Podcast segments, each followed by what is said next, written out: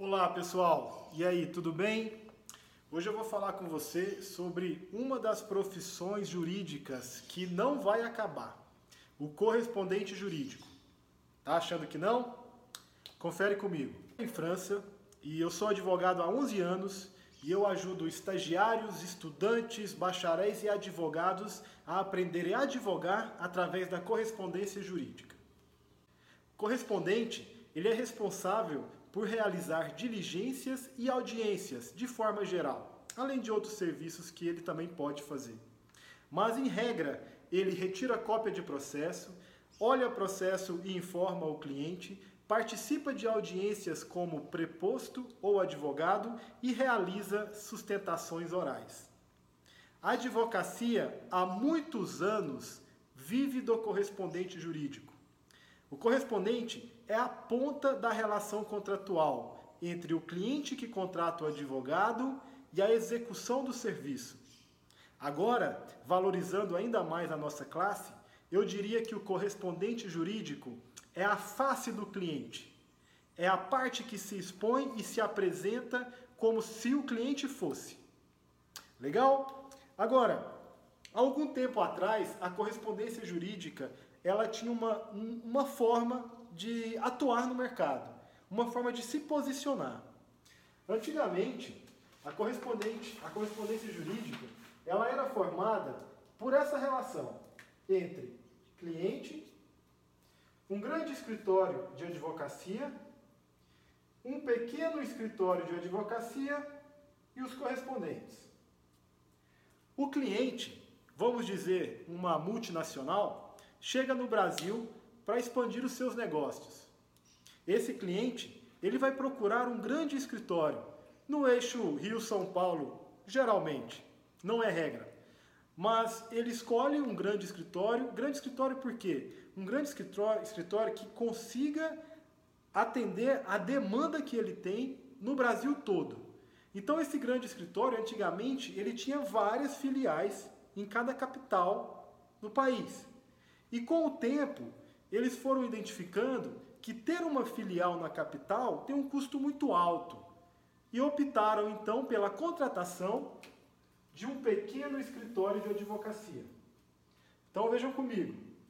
Esse, essa multinacional contrata um grande escritório no eixo Rio-São Paulo,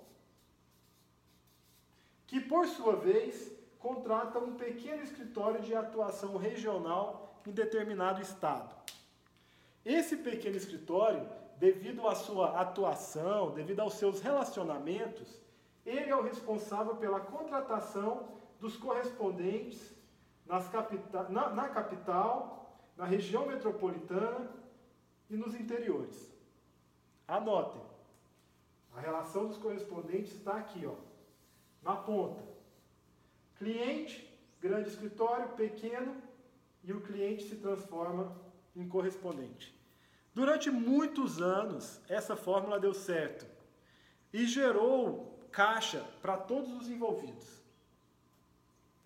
Com o passar do tempo, para o ano de 2008, 2009, a tecnologia foi entrando nesse mercado. E a gente chega então no atual, na atual situação da correspondência jurídica e o que vai ser a correspondência jurídica? Esse, então, será o futuro da correspondência.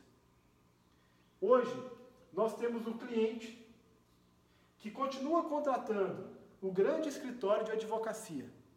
E esse grande escritório de advocacia já está contratando os correspondentes sem o intermediário do pequeno escritório. E por que, que isso acontece? Isso acontece porque houve uma desvalorização dos honorários do correspondente e um aumento de profissionais no mercado oferecendo esse tipo de serviço. O grande escritório identificou que a comunicação com essa tecnologia atual ficou bem mais fácil e que ela não precisaria de um intermediário, então, para poder identificar esse, essa banca de, de, correspondentes em todas as cidades do, do, da região, do estado. E esse é um modelo que vem dando certo com alguns escritórios do eixo Rio-São Paulo.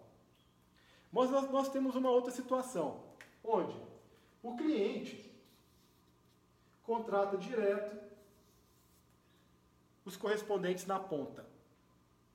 Esse cliente, geralmente, ele não tem uma demanda muito alta, porque nesse modelo anterior, o grande escritório chega a ser não só um escritório de advocacia, mas um gestor de processos. E nesse modelo aqui não, com uma baixa demanda, o cliente consegue utilizar de plataformas para ajudar ele a chegar nos correspondentes jurídicos e dessa forma diminuir o custo dele judicial. Tem um outro modelo, que é o cliente contratando a logística e a logística demandando os correspondentes. As logísticas estão em alta. Hoje, se você procurar pela internet, existem inúmeras. Eu sei mais de 10. E elas têm a capacidade de gerir um banco de dados. Oferecem um serviço para o correspondente de assinatura mensal, outros oferecem até gratuitamente. Ele assina e ela faz a gestão de serviços. Demanda para o correspondente, correspondente aceita, executa, devolve e ela devolve para o cliente. Um modelo que vem dando muito certo é esse modelo aqui. Mas quem é da área sabe que isso aqui não vai se sustentar. Por que não? Porque a logística ela vai perder a sua função no momento em que forem aplicadas as novas técnicas e as novas tecnologias no Poder Judiciário. O que está faltando? As audiências virtuais. Acabaram e já está para acabar em muitos estados e algumas cidades o processo físico. O que outrora era uma questão financeira de cópias e protocolos, agora é tudo virtual. Hoje, o, cliente ainda contrata o grande escritório de advocacia para fazer os protocolos, para gerir as cópias, mas por uma questão estratégica. Porque se ele optasse pela questão financeira, ele fazia direto: cliente, sistema eletrônico, cópia, protocolo. Agora, as audiências virtuais ainda estão por vir. E quando elas chegarem, o modelo cliente e correspondente jurídico vai ser mais fácil. Vai ser mais fácil. E o que, que a gente observa nesse cenário? Naquele modelo tradicional, quem foi excluído da relação? O pequeno escritório de advocacia, o grande escritório de advocacia nesse modelo aqui também foi excluído, e a logística é a próxima. Eu não sou o dono da verdade. Pode não acontecer. Mas eu tenho 10 anos nesse mercado e ainda que a tecnologia esteja em voga e que é o futuro, dá para escalonar, ela pode sobreviver. Com certeza. Pode sobreviver. Mas não com a força que ela está tendo hoje. Quem é o ente, o responsável e a força do futuro? Aponta o correspondente. A relação cliente-correspondente sempre irá permanecer. Porque o correspondente é o braço, é a face. O cliente não vai gastar dinheiro mandando alguém sair de São Paulo, do Rio de Janeiro, de Belo Horizonte, de uma grande capital onde esteja localizado a sua sede principal, para poder realizar um serviço. Porque esse serviço, na maioria das vezes, é jurídico. E na maioria das vezes, não é uma causa complexa que demande um advogado com alta capacidade de especialização. Migão, se você é advogado com alta capacidade técnica, várias especializações, isso aqui ó, é só para te dar a prática. Seu lugar é em outro. Aqui é para aprender a advogar, é para aprender a conversar, é para aprender a fazer sustentação oral, é para aprender a conseguir alcançar um pedido judicial através do, do, da conversa, despachar com o juiz. Aqui, ó, é guerra. É ir para guerra, é prática. Tá legal? Então esse cara aqui, ó, vai permanecer. Esse cara é a ponta. Mas permanecem os melhores.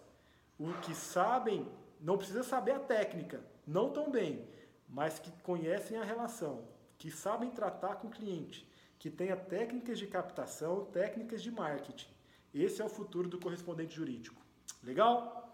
Se gostou desse vídeo, curta, comente, deixe seu comentário aí para eu saber se restou alguma dúvida. Se eu estiver falando algo que você não concorde, comente também. Faço questão de ajudar e tentar dialogar para a gente chegar numa, numa conclusão. E compartilha. Talvez você tenha algum amigo aí que se interesse pelo assunto. Compartilha com ele. Legal? Um abraço!